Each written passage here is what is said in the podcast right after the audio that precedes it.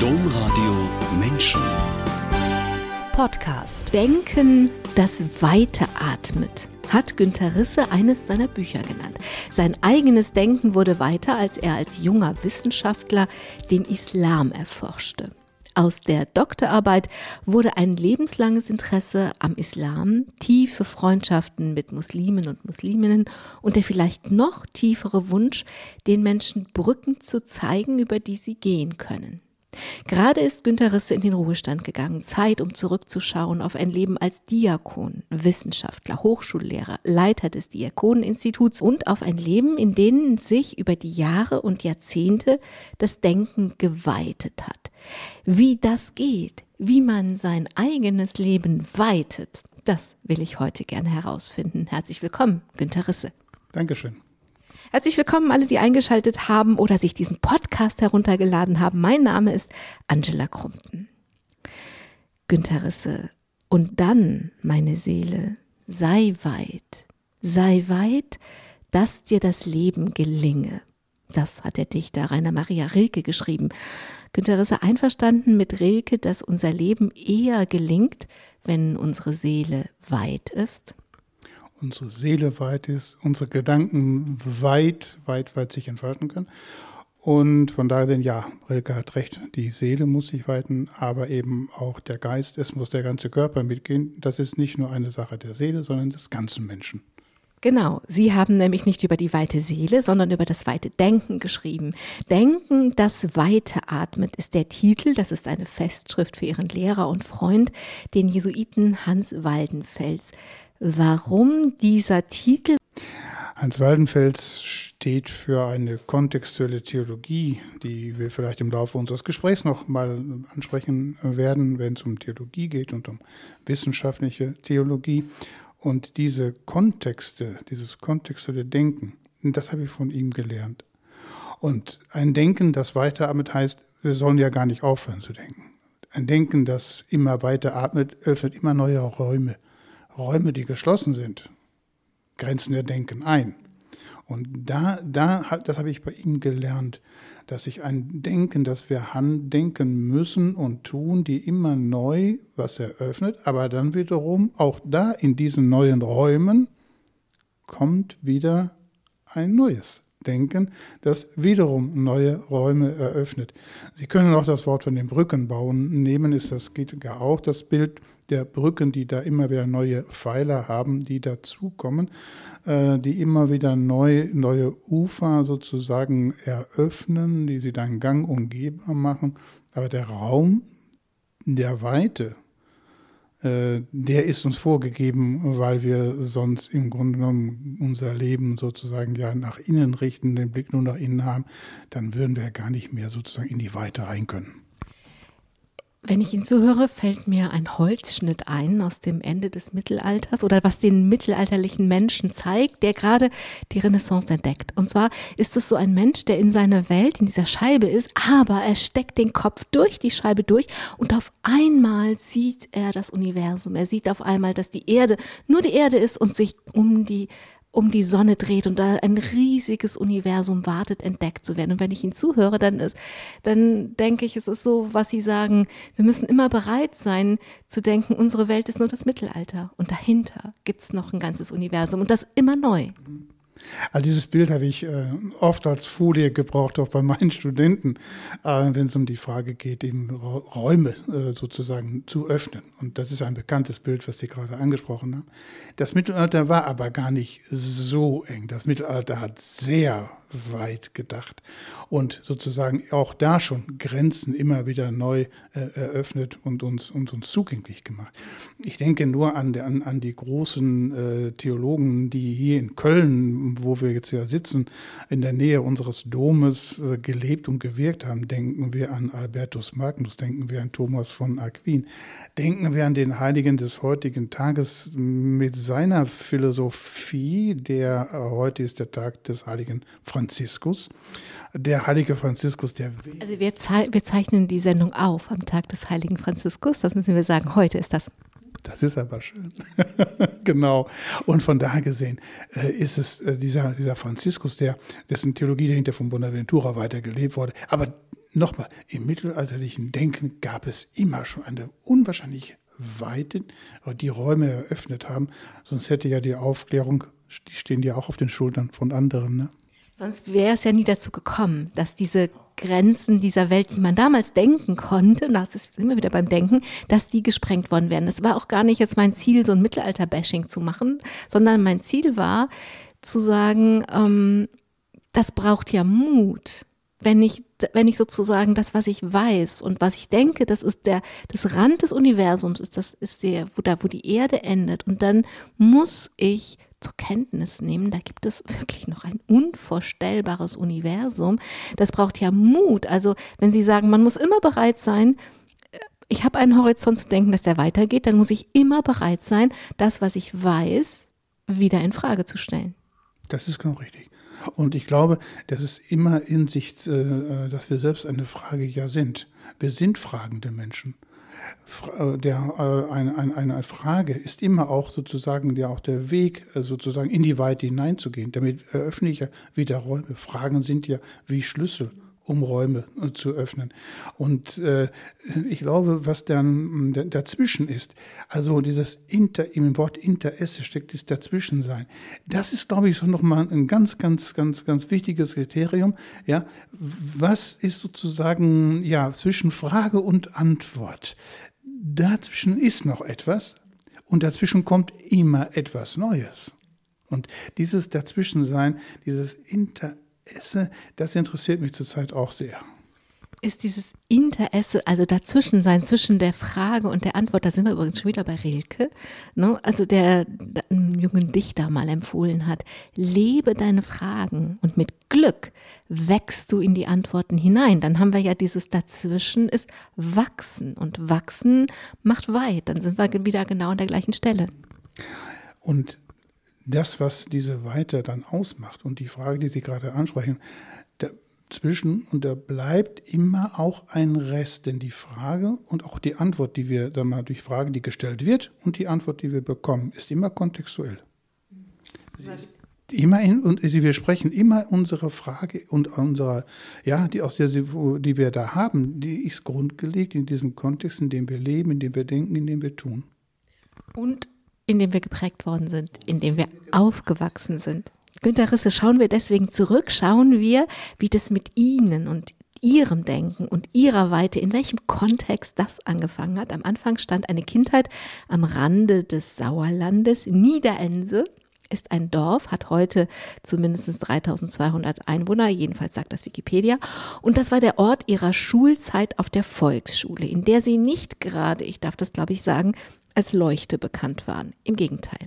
Wenn auf, jetzt machen wir mal ein Gedankenspiel, stellen Sie sich vor, auf Ihrer Entlassfeier in den Ruhestand dieses Jahr wäre eine Lehrerin oder ein Lehrer aus ihrer Volksschule gewesen, hätte auf sie eine Rede halten müssen, auf sie als Professor und Hochschullehrer, auf Bu als Buchautor und Berater so vieler unterschiedlicher Gremien, also kurz auf eine interessante und intellektuelle Karriere.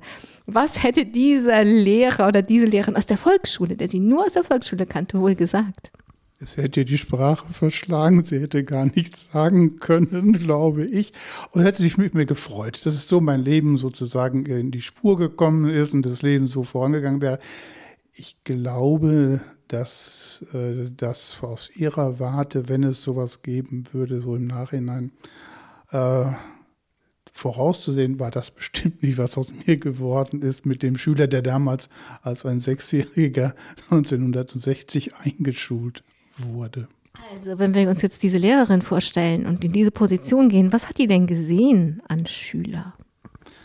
An Schüler, Kinder mit, ich habe ein Bild, wo ich mit der Schultüte stehe mit meiner Mutter.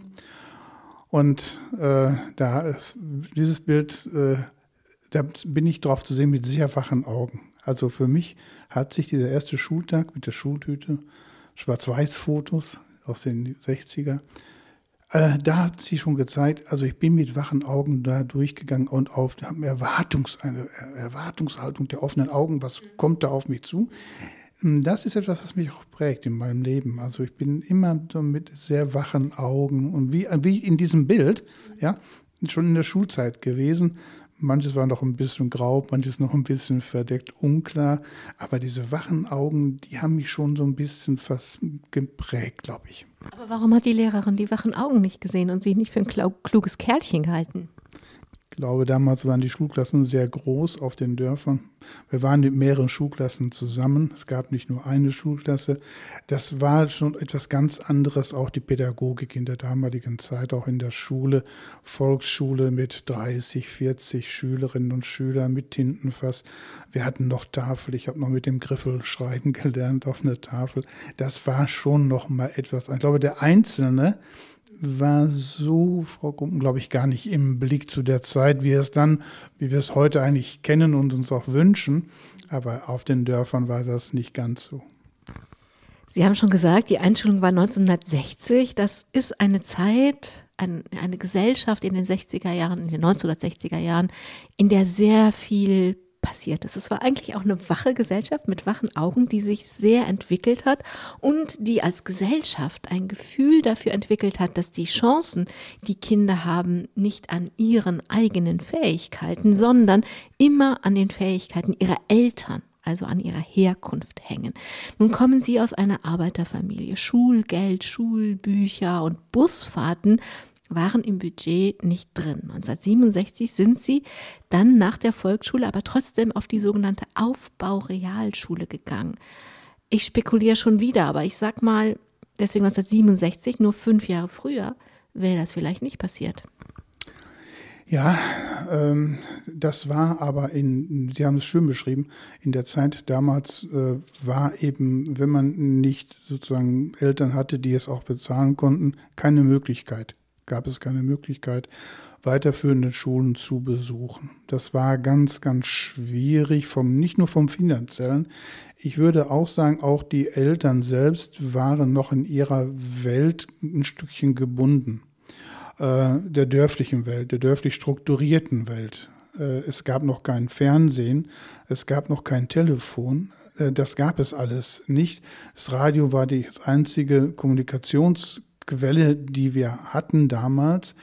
Und ähm, da, das glaube ich, das muss man auch einfach im, in sozusagen im Hinterkopf haben, wie diese Generation, die dann noch geprägt war durch Nachkriegszeit, die Eltern noch eingebunden von der Erziehung her in die NS-Zeit, Vater Soldat, ja, das waren, das wurde und war noch gar nicht aufgearbeitet.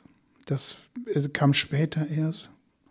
Und ich glaube, diese, diese Zeitepoche der, der 60er, die dann hinterher zu einem ja, ja, Aufbruch ja geführt hat, wenn ich an die, an die äh, Studentenrevolution und äh, dann 68, an die 68er, berühmten 68er denke, an die ich mich auch noch gut erinnere, die ersten Demonstrationen, die ersten Äußerungen zu machen, ne, das war schon nochmal auch etwas, was auf einmal das Denken geweitet hat. Da kommen wir wieder zu unserem Anfangs, Thema zurück, was Sie angesprochen haben. Das war auch wichtig für mich, ja, über den Tellerrand auf einmal hinauszuschauen.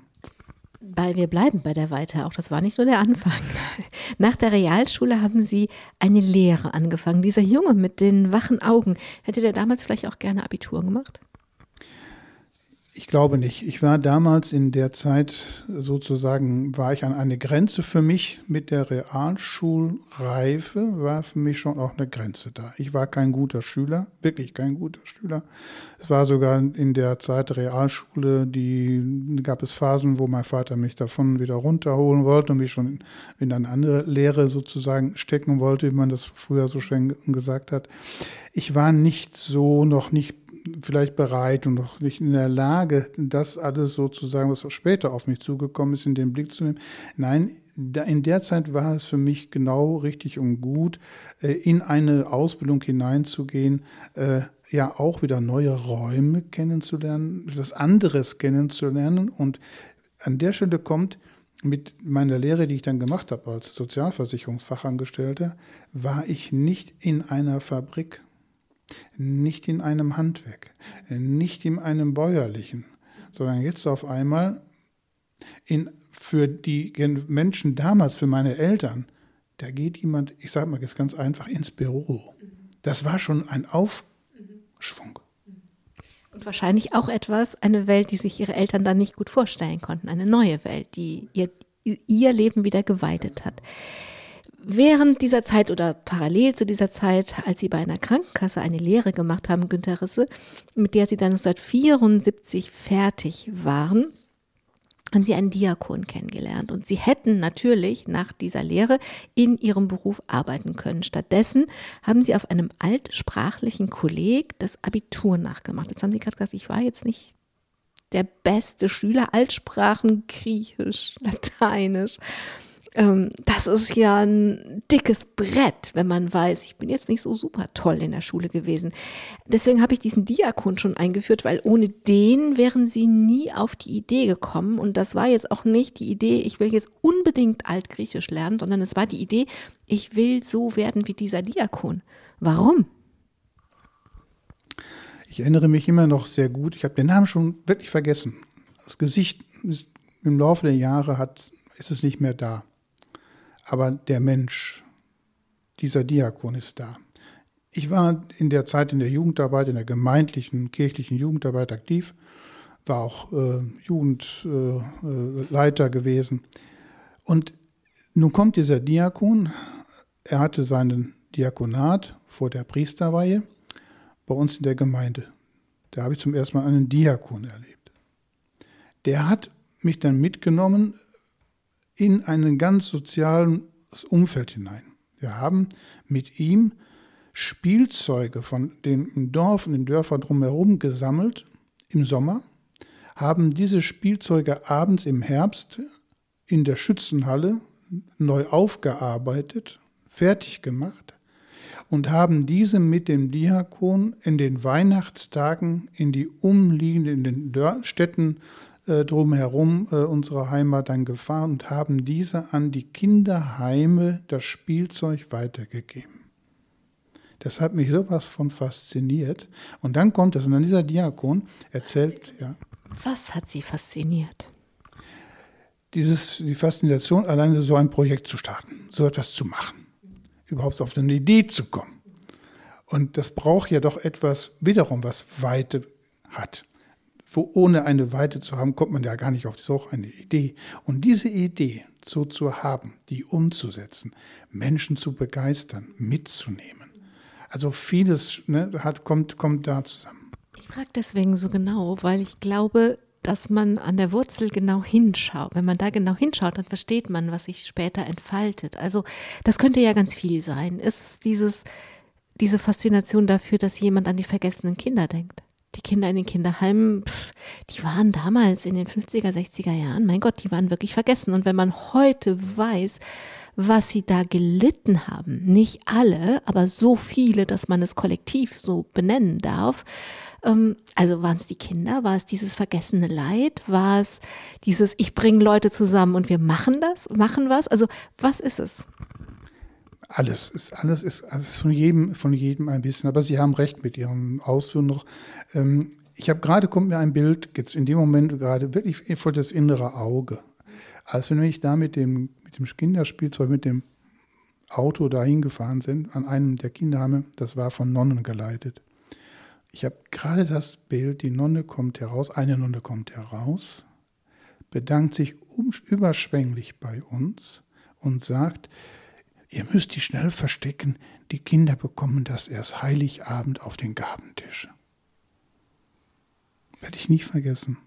Also ich kann nur unterschreiben, und das, was Sie gerade gesagt haben, genau das ist es. Es war nicht nur das eine, es war den Menschen, die Menschen, die, die Kinder. Und da auf einmal ein Bewusstsein zu bekommen durch den Diakon.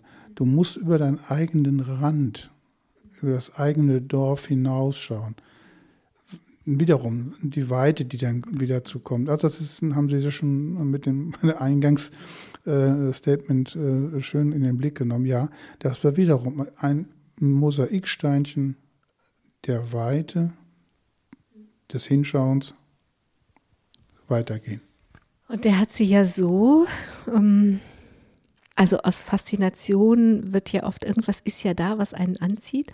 Und das kann einen ja, wenn es so ein Funke ist, der überspringt, dann brennt es ja in ihnen weiter. Und das ist ja passiert. Also sonst säße ich ja heute nicht einem Diakon gegenüber. Nach dem Abitur haben Sie dann Theologie studiert. Ich raff das mal ein bisschen. Wenn wir in dieser Sendung auf die Suche danach gehen, wie die Weite in Ihr Leben gekommen ist, dann sage ich das mal so, ab dem fünften Semester haben Sie einen neuen Planeten für sich entdeckt. Ab dem fünften Semester ist die Wissenschaft als Wissenschaft plötzlich da gewesen. Und das ist ja tatsächlich einfach wie ein ganzer Horizont, der da ist. Was ist passiert, dass zu diesem Jungen mit den wachen, klugen Augen, der in der Schule nicht gut war, auf einmal die Wissenschaft kam? Die Wissenschaft hat mich so ein bisschen gepackt durch das, äh, durch die zweiten Bildungsweg, Abitur auf den zweiten Bildungsweg gemacht. Ähm, damit war auch für mich vorgeprägt, ja, ich würde gerne studieren. Ich wollte auch schon, als ich ein Abitur gemacht habe in den Jahren, die Theologie war für mich immer ein Fach, was in Frage kommt. Ich war aber auch noch offen für andere Fächer, aber es war immer auch schon die Theologie. Das hat mich schon geprägt, da ist auch ein Stück, was ich da aus meiner Jugend mitgenommen habe. Als ich dann in das, das Studium aufgenommen habe, hat es erstmal gedauert, mache ich Lehramt, äh, Studiengang, zwei Fächer oder dann Theologie.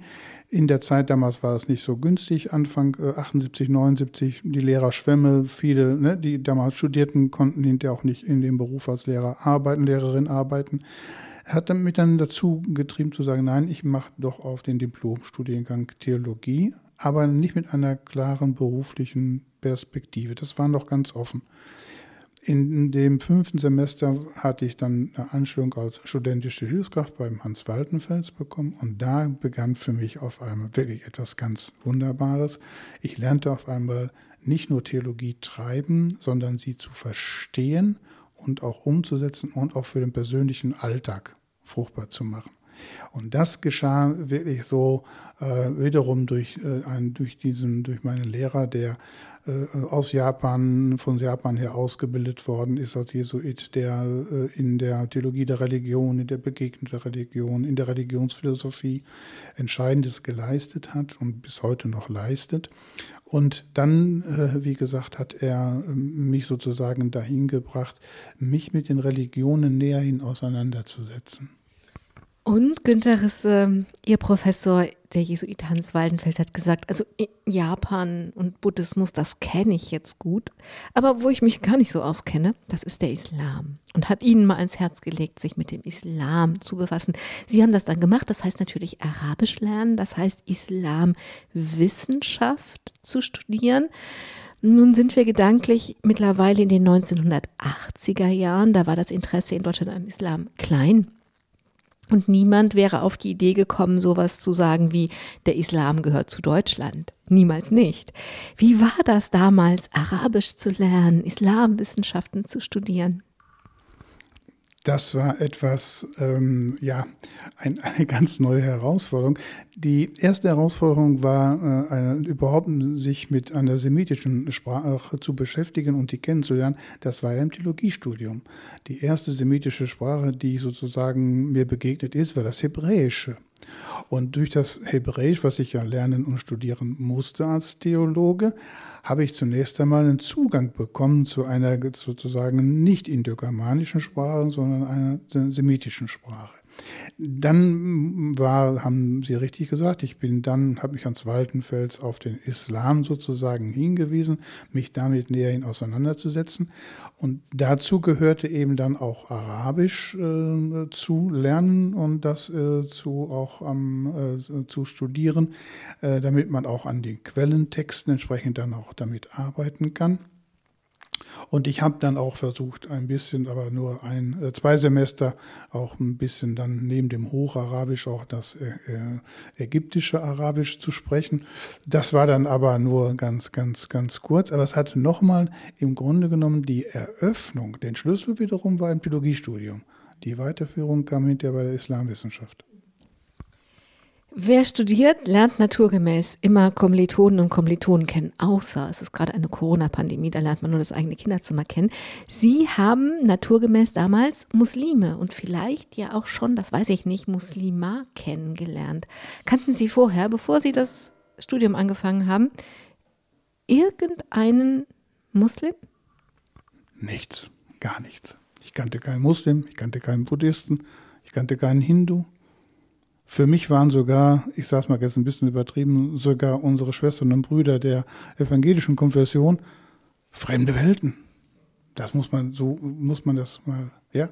Sie haben ganz knapp die Zeit verpasst, wo man mit denen nicht zusammen spielen durfte.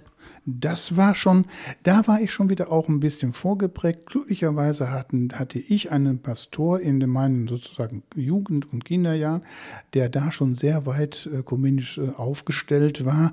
Und wir haben eine, eine sehr intensive äh, Ökumene geprägt. Ich weiß noch, dass ich als Kind, als Messdiener, in der Osternacht gingen wir immer dann hinterher zur evangelischen Gemeinde und brachten dann den Ostergruß so einen Pastor habe ich schon erlebt gehabt. Das war für mich vollkommen, wie Sie gesagt haben, ne, das war aber selten äh, gewesen, habe ich Glück gehabt. Haben Sie, in der Tat. Und auch wieder ein Stück Weite mitgenommen aus diesem Ostergruß. Also, Sie kannten niemand, der eine andere Religion praktizierte als die katholische. Das ist ja auch noch keine Religion, sondern eine Konfession innerhalb einer Religion. Ähm, ja, wie war das denn dann? auf Muslime zu treffen. Ich erinnere mich, als ich mit dem, mit dem Islam äh, sozusagen die ersten dann Gespräche mit den äh, im Seminar, in den, in den, im Hörsaal, hat man zunächst auch noch die ersten Muslime kennengelernt, mit denen man zusammen studierte. Äh, und ich habe dann glücklicherweise mit, da ich in einem Studentenwohnheim für Ehepaare wohnte damals, da waren auch ein muslimisches Ehepaar aus Ägypten.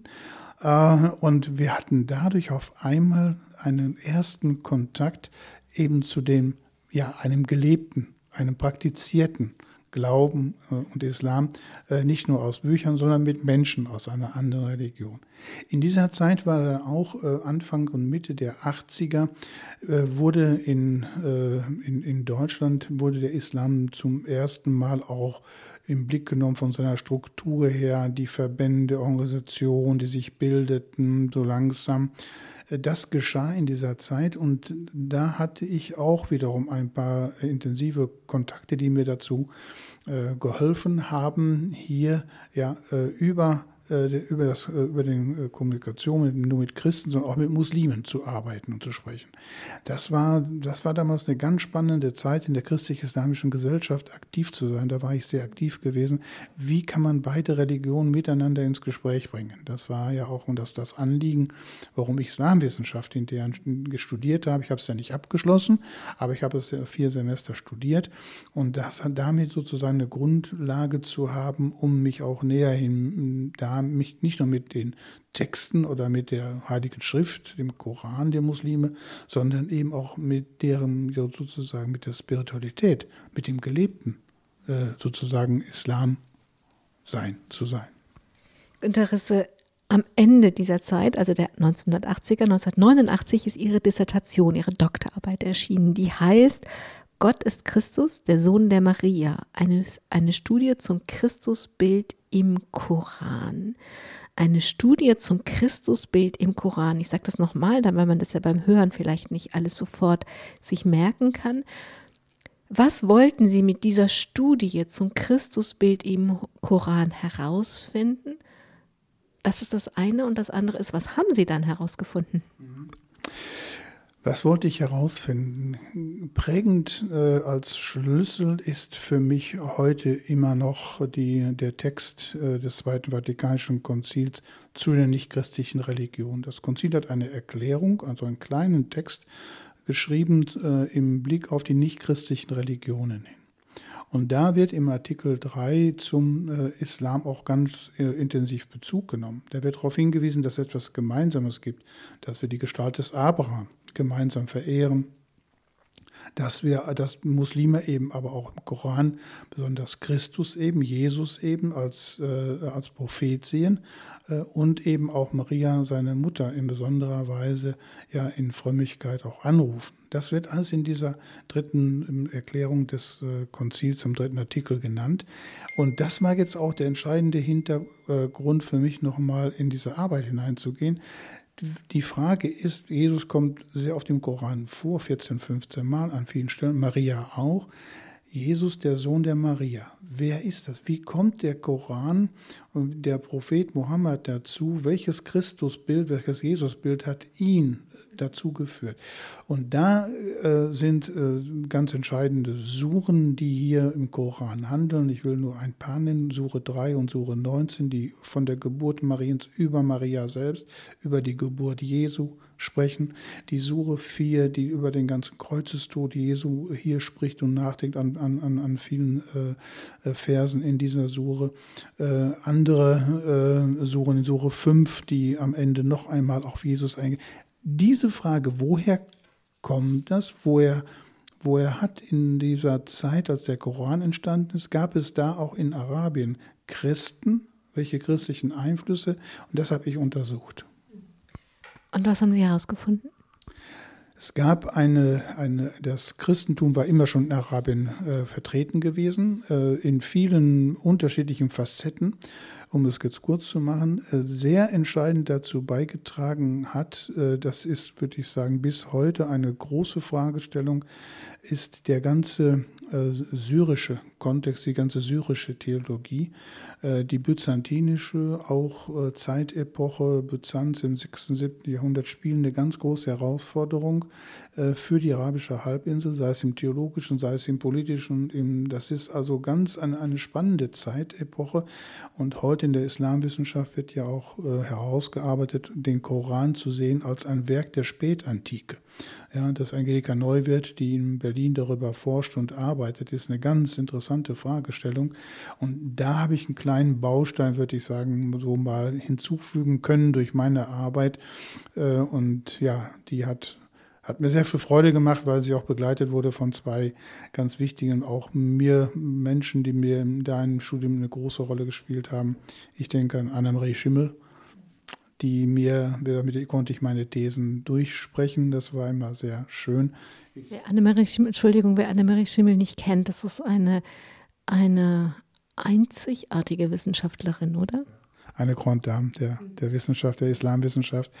Äh, sie sprach viele, viele Sprachen. Äh, sie hat in Urdu äh, gedichtet, sie hat Arabisch, Türkisch, hat in Harvard gelehrt, in Bonn gelehrt. Und wie gesagt, wenn man sie einmal kennengelernt hatte, sie, ja, man war fasziniert und ich bin es bis heute noch und äh, muss sagen, also die Gespräche, die ich bei ihr zu Hause führen durfte, sind mir in bleibender, bleibender, bleibender Erinnerung. Und ja, wie gesagt, mit Annemarie Schimmel auf der einen Seite und dann auch ein Jesuit, was jetzt die gesamte dogmengeschichtliche Zeit angeht. Das war Alois Grillmeier, später Kardinal Grillmeier, dem, bei dem ich dann auch noch äh, diese Zeitepoche mit ihm durchsprechen konnte, durchstudieren konnte. Das hat mir viel, viel Freude gemacht. Günter Risse, Sie haben mir ein kleines Rätsel aufgegeben, in dem ich diese, also in dem ich Ihr Leben zu porträtieren, das ist einfach so viel, dass ich nicht weiß, wie das in eine Stunde reinpassen soll. Ich versuche das mal, indem ich jetzt mal viel zusammenfasse. Denn 2014 haben Sie das Bundesverdienstkreuz bekommen. Also ich bleibe trotzdem an dem Thema jetzt interkulturelle Begegnung dran. Mit der Begründung, dass sie so engagiert Brücken zwischen Muslimen und Musliminnen und Christen und Christinnen gebaut haben. Sie haben sogar das Institut für interkulturelle und interreligiöse Begegnung an der Hochschule in Wallenda gegründet. Ich will jetzt an dieser Stelle verstehen, warum war es Ihnen wichtig, diese Begegnung, Sie hätten ja sagen können, ne, man muss Menschen treffen, sich spirituell, also verstehen, wie das spirituell geht, was nicht im Buch steht. Warum war es Ihnen wichtig, das wissenschaftlich zu betreiben, die interkulturelle und interreligiöse Begegnung? Der gelebte, der gelebte interreligiöse Dialog ist wirklich von vornherein ganz wichtig und ist auch eine tragendes Band und eine tragende Säule in der ganzen Frage der interkulturellen, interreligiösen Auseinandersetzung. Aber es ist nur die eine Seite. Sie muss immer auch reflektiert werden, ob wir da auf, den, sozusagen auf dem richtigen Weg sind. Und das, das, glaube ich, ist ganz wichtig, diese Reflexionsspur auch in den Blick zu nehmen, äh, innezuhalten, ein Thema mal intensiver zu bearbeiten, von unterschiedlichen Standpunkten und Perspektiven auch mal in den Blick zu nehmen ja, und sich auch inspirieren lassen. Vielleicht ist man ja auf einem sozusagen Holzweg, was ja nicht schlimm ist, aber zu erkennen, dass man vielleicht auf einem Holzweg ist. Das, dazu trägt Wissenschaft bei, ja, indem die Reflexionsebene noch einmal sozusagen eingebaut ist und eine Schleife ist, an der man nicht dran vorbeikommt. Die muss man immer irgendwann mal drehen. Das heißt, da, ich komme nochmal auf das Denken, das weiteratmet. Sie wollen, dass in den Begegnungen wird natürlich gedacht man kann ja gar nicht nicht denken. Das heißt, Sie wollten zum Beispiel mit diesem Institut, das ist auch wirklich nur ein Beispiel, ähm, dafür sorgen, dass dieses Denken, während man sich begegnet, sich weitet. Ja, ganz genau. Und zwar eine, eine Offenheit äh, mit, mitbringen, wo andere sagen, oh, das ist so interessant, da könnte ich mich auch mit sozusagen jetzt hineinbegeben und ich merke auch, wie sich mein Denken jetzt weitet. Und wenn ich das, wenn das erreicht worden ist, äh, ja, mehr kann man ja als Wissenschaftler und Wissenschaftlerin gar nicht erreichen. Wissenschaft kann also, stellen wir hier fest, Begegnung begleiten, stattfinden, muss es aber zwischen Menschen aus Fleisch und Blut. Und auf beiden Seiten gibt es natürlich Menschen, deren Denken enger oder weiter ist. Und um in diesem Bild und mit diesem Bild weiterzuarbeiten, klappt das dann trotzdem, wenn es bei einer Seite vielleicht viel Weite gibt, und dass diese Weite auf der einen Seite die Enge auf der anderen Seite kompensiert oder braucht es für solche Begegnungen auf beiden Seiten, sagen wir mal, die gleiche Kragenweite? Die gleiche Kragenweite gibt es nie. Die ist immer unterschiedlich, sie ist immer vielfältig. Begegnung, die stattfindet, ist auf unterschiedlichen Ebenen. Begegnung kann vielleicht nur ein Stück gehen und dann hört Begegnung auf. Es gibt auch Begegnungsverweigerung. Aber auch darüber kann man ja sprechen. Und damit ist es dann schon keine Verweigerung mehr, sondern wird wieder neu, indem ich es behandle und thematisiere, wird ja wiederum etwas in Gang gesetzt, das Neues eröffnet. Aber Begegnung ist vielfältig und bunt. Und das auch auszuhalten, das fällt mir auch selbst manchmal auch schwer.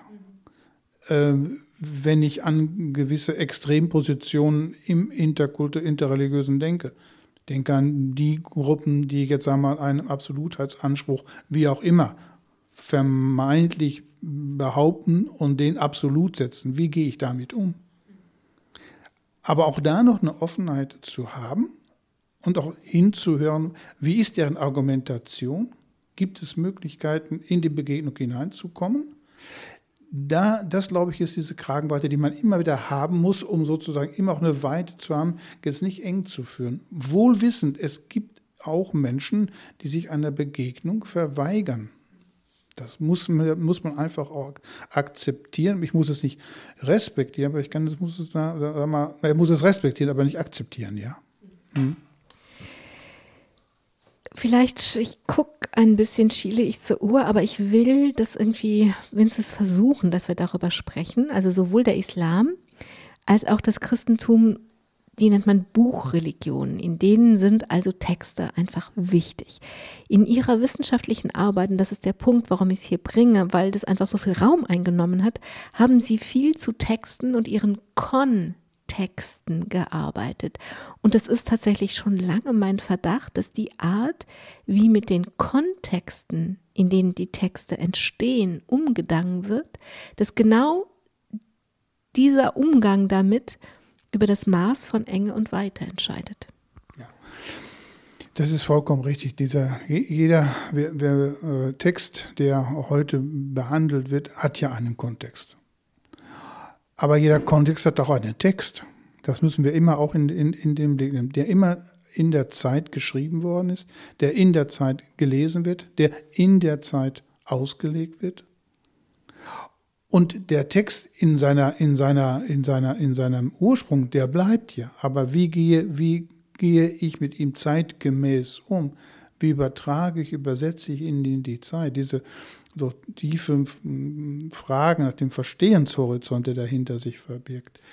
Äh, der, glaube ich, muss man immer mit bedenken, wenn es um den Text und, und den Kontext und ich meine Kontext T geht. Wir müssen den Plural benutzen. Es gibt ja eine Vielfalt von Kontexten. Und der Text, wie gesagt, äh, den ich hier heute bei uns in Deutschland, hier in Köln vielleicht spreche, äh, beziehungsweise bearbeitet, der wird in einem anderen Umfeld, ob Lateinamerika, ob Afrika oder Asien, vielleicht wieder anders in den Blick genommen.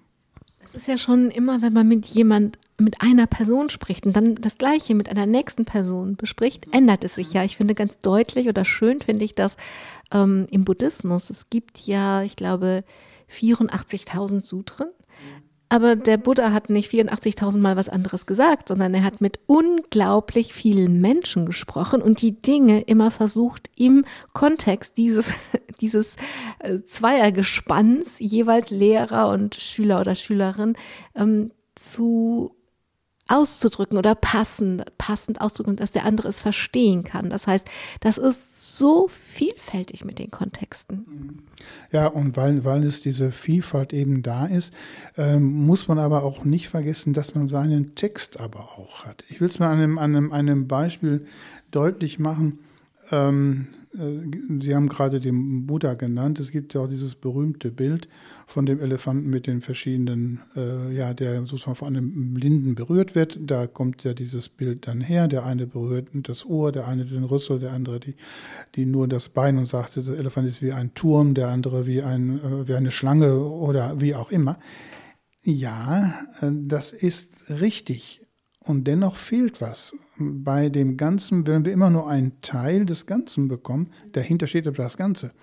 Wenn auch jetzt zunächst verborgen, aber der Elefant ist ein Elefant. Und da, da immer genau nochmal hinzuschauen, äh, um, um, um, um, um diese nach der, nach, der, nach der Wahrheit sich schon auszustrecken und die auch zu suchen, das ist mir schon ein wichtiges Anliegen, auch im interkulturellen, interreligiösen Dialog. Da bin ich auch jetzt ganz nah wiederum beim, beim dem Konzilstext, den ich eben schon mal genannt habe, Nosträtate, über die nichtchristlichen Religionen.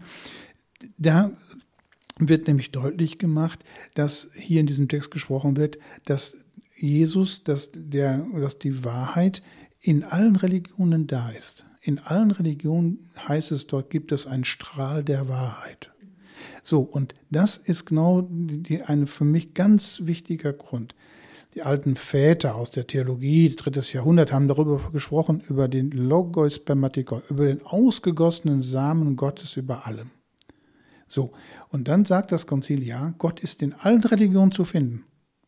Auch Christus im Koran. Gott ist in allen Religionen zu finden, ja. Und dann aber zu fragen und zu sagen, so, als Christ glaube ich, dass die Fülle der Wahrheit, die Fülle meines Lebens dann in der Person Jesu Christi liegt. Weil ne, das ist dann für mich nochmal eine Herausforderung. Solange man das ja mit ich verbindet und für mich ist das so, ist ja alles gut. Ganz genau. Ja? Und dann, dann zu schauen, ne, dass da genau die Offenheit und Weite ist, dass andere ne, einen anderen Zugang haben. Und dann, dann geht es eben, und dann hat man die Weite, dann kommt man ins Gespräch und dann macht es wieder Spaß. Günter Risse, Sie hatten so viel Freude an der wissenschaftlichen Arbeit und Sie sind dann ja auch Wissenschaftler und Hochschullehrer geworden, aber nicht nur. 1993 sind Sie zum Diakon geweiht worden. Damit sind Sie einer tiefen Sehnsucht gefolgt. Welcher? Über den Diakonat hatte ich im, den im eben erzählten Diakon in der gemeindlichen Arbeit, der mir sozusagen die ersten Augen geöffnet hat und Augen ja, geweitet hat. Äh, dann habe ich zum zweiten Mal im Studium etwas über den Diakonat gehört, gelesen, über den ständigen Diakonat. Den kannte ich gar nicht. Das war mir etwas ganz Neues. Als ich das erste Mal davon gelesen habe, habe ich wohl gedacht, oh, das könnte dich auch interessieren. Ich war schon verheiratet, wir hatten auch schon Kinder. Und da habe ich mir gedacht, ja, das könnte vielleicht auch ein Weg sein, der für dich mal möglich wäre habe aber dann erst das Augenmerk auf die Wissenschaft gerichtet, aber es hat mich nie losgelassen. Danach frage ich ja. Also ich frage ja nach der Sehnsucht dahinter, was sie nicht losgelassen hat, denn sie waren gut genug beschäftigt, alles war, eigentlich war ja alles gut und kann ja nicht gewesen sein, sonst wären sie ja nicht 1993 diesen Schritt gegangen. Und diese Sehnsucht hat sich im Laufe der Jahre eben verfestigt. Erstmal mit vielen Gesprächen in, mit meiner Frau, ganz in der Familie. Und dann hat sie es mir rausgebildet, ja, dann lass es doch mal prüfen. Aber wonach? Was war die Sehnsucht? Die, Sehn, die Sehnsucht war, Gott spielt ja in meinem Leben schon eine große Rolle. Aber dem lieben Gott auch was zurückzugeben, Das war die große Sehnsucht. Irgendwo zu sagen, du hast mich irgendwo nochmal gepackt, dein Ruf ist nochmal ein anderer geworden. Und das aber zu erkennen, das war schon ein richtiger äh, sozusagen Angang. Das brauchte schon viele Gespräche. Aber als ich das dann sozusagen für das klar hatte, dann zu sagen, jetzt kommt der Schritt, jetzt lasse ich es mal prüfen von der Kirche. Ich prüfe mich selbst nochmal auch in einem intensiveren Beschäftigung am Diakoninstitut. Aber im Grunde genommen, der liebe Gott hatte was mit mir vor. Der hat auch seine Stimme in mich reingelegt. Ähm, ich musste lernen, die Stimme, die das in mir sozusagen anklang, ist das mein, meine Stimme? Bin, rufe mich vielleicht selbst? Oder ist es die Stimme Gottes? So, aber das auszutarieren, die eigene Stimme von der Stimme Gottes, dem Ruf Gottes nochmal zu unterscheiden, die Unterscheidung dann der Geister, die spielt eine große Rolle. Das ist, glaube ich, immer das Kunststück. Das ist bald 30 Jahre her. In diesen 30 Jahren, was hat sich geändert, weil Sie diesem Ruf gefolgt sind und dieser Sehnsucht? Sie haben gerade gesagt, Gott etwas zurückzugeben. Wie, hat sich, wie haben sich diese 30 Jahre, fast 30 Jahre von den 30 Jahren davor unterschieden? Ist Ihr Leben dadurch weiter geworden? Viel weiter und ich hoffe, dass es immer noch, solange ich sozusagen hier auf Erden bin, immer noch mal weiter wird. Ja, es ist viel weiter geworden. Ich habe viel lernen müssen.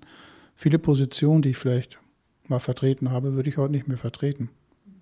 Da, da merke ich, ja, mein Denken hat sich gewandelt, ist weiter geworden.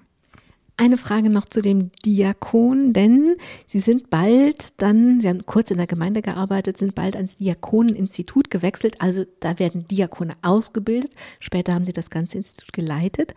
Und die eine Frage ist, zu Ihrer Aufgabe gehörte es dann ja auch auf der anderen Seite zu sitzen und zu entscheiden, wer Diakon werden darf und wer nicht. Also wer berufen ist und wer nicht. Das eine ist, das in sich zu unterscheiden. Das ist schon schwer genug herauszufinden. Ist das jetzt irgendeine Eitelkeit, irgendeine blöde Idee von mir? Oder ist das, ist es tiefer und es, es gehört, es, ich besitze das nicht wirklich, sondern es kommt durch mich. Ähm, aber wie ist das auf der anderen Seite zu sitzen und das für andere zu entscheiden? Ich würde jetzt erstmal sagen, frech, was für eine Anmaßung. Ja, die, die, die äh, Anmaßung ist schon da, die einen da zu spüren und aufgetragen ist. Ähm, ich sage es mal auch in einem von einer von einer inneren Weise her. Ich musste dann ja auch eben immer bei den Weiheliturgien habe ich über viele Jahre dann entsprechend ja im Dom die Männer, die zur Weihe anschauen, aufgerufen. Und dann kommt der Satz, des, die Frage des Bischofs, glaubst du, dass sie würdig sind? Kriege ich eine Gänsehaut. Ja, äh, ich auch. Das ist mir jedes Mal bei jeder Weiheliturgie, wo ich da gestanden habe. Und ich muss ganz ehrlich sagen, von bestem Wissen und Gewissen her konnte ich dann auch in diesem Moment immer wieder sagen, ja, ich glaube, dass sie würdig sind, die Verantwortlichen und so weiter wurden befragt. Aber will sagen, ich habe äh, bei den Liturgien immer auch eine unruhige Nacht gehabt davor äh, hast du alles richtig gemacht? Ist das alles so, wie du entschieden hast und mit Entscheid eine Entscheidung beigetragen hast? Ich habe ja nicht entschieden, die Entscheidung wird ja immer dann auch von dem Erzbischof und vom Bischof gemacht.